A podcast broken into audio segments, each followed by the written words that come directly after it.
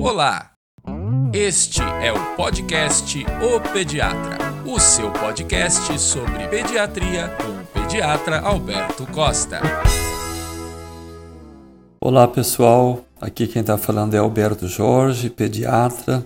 Hoje nós vamos falar de um assunto muito importante na pediatria, que é a dermatite atópica.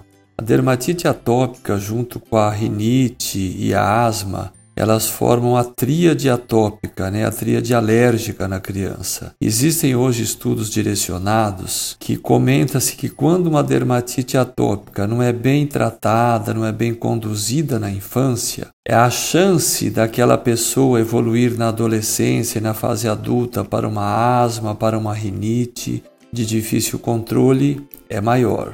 Então, daí a importância da gente tratar, da gente manusear direitinho com a dermatite atópica. A dermatite atópica é a dermatose mais comum na infância e ela é causada, ela aparece principalmente como os sintomas de áreas de ressecamento, com prurido, com coceira na pele, com vermelhidão, principalmente nas dobras, na, na, na região glútea, e isso acaba trazendo um transtorno para a criança, inclusive com transtornos emocionais, irritabilidade e também, logicamente, para a família. Então, daí a importância da gente conduzir da melhor maneira possível, o mais precoce possível, os casos de dermatite atópica na infância. Quando a criança começa com a dermatite atópica bem cedinho, já desde, desde bebê, é um indício que aquela dermatite atópica ela vai ser mais severa durante a infância.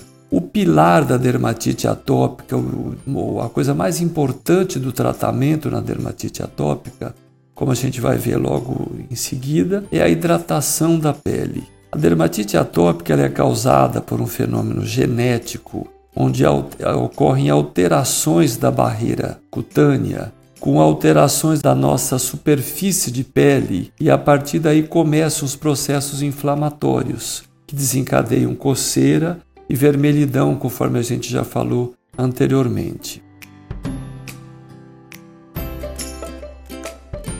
O que, que causa a dermatite atópica? Na grande maioria das vezes, não existe uma causa específica. Para alguns casos de algumas crianças, a gente percebe uma correlação nítida com alguns alimentos, principalmente corantes, conservantes. Outras crianças, uma correlação com roupas sintéticas. Algumas outras com inalação de ácaros proveniente de pelos de animais, especialmente de gatos, e também, até em algumas crianças, por alguns distúrbios emocionais. Por exemplo, a criança por um problema na escola, um problema de relacionamento que às vezes a gente nem sabe que está acontecendo, já acontece uma piora na pele daquela criança. Mas na grande maioria das vezes, a dermatite atópica acontece sem uma causa evidente. Então a gente costuma comentar para os pais que é uma alergia que normalmente vem de dentro para fora. Então por isso o tratamento tem que ser bem conduzido e os pais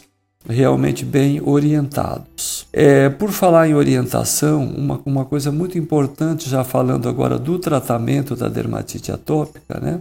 É a orientação para os pais que é, que é uma dermatose crônica, ou seja, a criança vai ficar com aqueles sintomas de coceira, de prurido, de irritação que piora nas épocas secas do ano, né? Com vermelhidão nas dobras muito frequentemente e que isso demoraria alguns anos, na grande maioria das vezes. E também, na grande maioria das vezes, na adolescência ou na fase adulta, esses sintomas eles ou deixam de existir ou praticamente ou minimizam-se muito, praticamente deixam de existir. Mas é muito importante frisar para os pais a maneira crônica de apresentação dessa dermatite, que é realmente um quadro que demora bastante, mas quando bem conduzido, bem controlado, melhora-se muito a qualidade de, de vida daquela criança e, consequentemente, da família.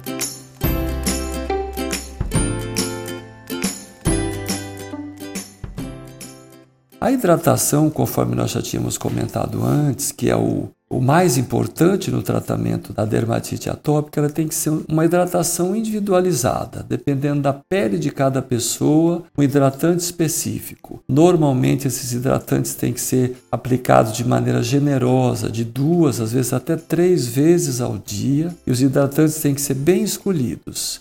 Hidratantes de laboratórios de boa procedência, hipoalergênicos, sem flagrâncias, que aí a resposta daquela pele costuma ser bem melhor. E por falar em hidratação, a hidratação também é interessante que ela seja logo após o banho, os primeiros minutos depois do banho porque aí a penetração daquele hidratante é melhor. Por falar em banho, o banho tem que ser um banho normalmente rápido, não com não muito morno. As crianças adoram ficar no, no banho quentinho, brincando por horas, e isso para dermatite atópica não é nada bom. Então o banho tem que ser um rápido, não muito morno, com o mínimo de sabonete possível. E por falar em sabonetes, os sabonetes eles têm que ser preferencialmente sabonetes ácidos, que alteram menos aquela camada lipídica de gordura que a gente tem na pele e, consequentemente, a pele fica menos sensível para a dermatite atópica. Então, evitar os sabonetes alcalinos. Nos casos de, de, de, processo inflamatório mais intenso, processos de vermelhidão na pele, com muita coceira, a gente tinha comentado anteriormente que era mais nas dobras, né? Aí a gente precisa às vezes lançar mão de produtos mais potentes, que normalmente os de primeira escolha são os corticoides tópicos. Esses corticoides eles têm que também ser individualizados de criança para criança, qual que é o melhor. Normalmente o tempo não deve superar de 7 a 10 dias de tratamento e o ideal é que eles sejam aplicados uma vez ao dia e sempre concomitantemente com a hidratação. Durante o uso do, do corticoide, a gente não deve parar de usar os hidratantes na pele. Esse é um dado muito importante. O corticoide ele tem que ser evitado em superfícies muito finas de maior absorção, por exemplo, na face, na pálpebra, porque aí acontece, pode acontecer os efeitos colaterais dos corticoides tópicos, né? Para isso, a gente tem medicações mais específicas que também agem como um anti-inflamatório, assim como os corticoides, que são os inibidores tópicos da calcineurina, conhecidos como tarcrolimus, pirmecrolinos, e aí eles podem ser usados um pouco mais tempo e normalmente nas áreas mais finas, mais sensíveis da pele, como na face, conforme nós já falamos, quando isso faz-se necessário. Os antihistamínicos orais, os antialérgicos orais, normalmente não existem muitas evidências que eles trariam muitos efeitos benéficos na coceira da dermatite atópica. Mas como, quando a criança tem um prurido muito intenso, a gente lança a mão, de preferência dos antialérgicos de primeira geração, por exemplo, a hidroxizina, que eles causam um pouco de sono, e aí acabam melhorando um pouco a qualidade de sono daquela criança e às vezes pode ter um efeito também benéfico na, no prurido e a gente usa normalmente quando se usa por pouco, por pouco tempo. Às vezes, na dermatite atópica acontecem algumas complicações. A gente já comentou que ela acontece uma é a dermatite atópica é uma inflamação por alteração da barreira cutânea normal que normalmente a gente tem e aí nesse processo inflamatório, as, a, esses locais eles ficam mais vulneráveis às infecções secundárias, que são as principais complicações da dermatite atópica. Essas infecções elas podem ser infecções bacterianas. Normalmente fica aquelas crostas amarelas ou mesmo micropústulas, e às vezes o pediatra tem que lançar a mão de antibióticos locais, né? Sempre tem que usar antibióticos locais e às vezes até sistêmicos, até via oral, porque essas infecções elas precisam ser debeladas, elas precisam ser controladas totalmente para daí a barreira cutânea ser restabelecida. Além das infecções bacterianas, podem acontecer também infecções virais, por exemplo, vírus do vesícula de vírus do herpes zoster, o próprio molusco, podem acontecer sobre a lesão da dermatite atópica. E aí, em algumas das vezes, precisa-se usar medicamentos antivirais tópicos ou sistêmicos também. Em casos muito graves da dermatite atópica, a gente pode precisar usar anti-inflamatórios sistêmicos, mas já é uma coisa muito específica que não vem ao caso agora a gente falar nesse podcast. Às vezes, esses casos mais graves, eles precisam de um acompanhamento multidisciplinar. É, normalmente o pediatra, o dermatologista, o alergista e às vezes até um psicólogo ou um psiquiatra, porque às vezes as crianças ficam realmente muito perturbadas emocionalmente, né? Pela coceira, pelo aspecto antiestético da pele. Aí tem o problema da socialização, da não aceitação, do bullying na escola, enfim. Realmente é uma coisa bem complexa e que precisa ser direcionada muito frequentemente por mais de um profissional.